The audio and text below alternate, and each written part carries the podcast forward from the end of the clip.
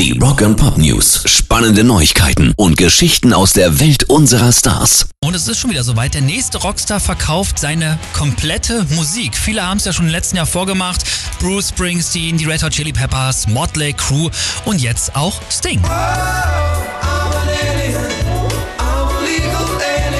Seinen kompletten Musikkatalog hat er an Universal Music verkauft und das hat ihm satte 300 Millionen Dollar eingebracht.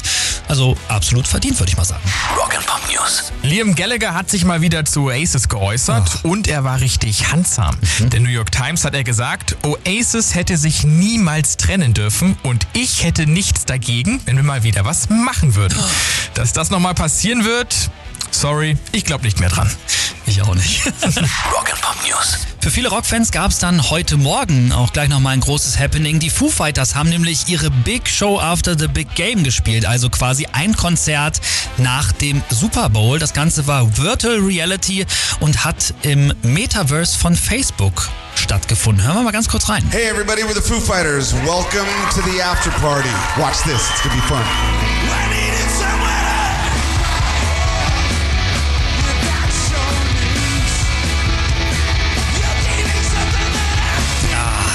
Foo Fighters sind live einfach schon richtig gut. Ja. Man muss sich aber vorstellen, dieser, dieser ganze Beifall und sowas, das war natürlich wieder eingespielt. Die haben vor so Avataren gespielt. Für die war das bestimmt nur halb so geil. Und äh, den ganzen Auftritt, den könnt ihr aber nochmal nachgucken. Und zwar auf dem Foo Fighters Instagram-Profil. Und das ist ein drei äh, viertelstündiges Konzert. Das ist dann allerdings nicht mehr in 3D, aber ich habe eben gerade nochmal ganz kurz reingeklickt, aber lohnt sich auf jeden Fall.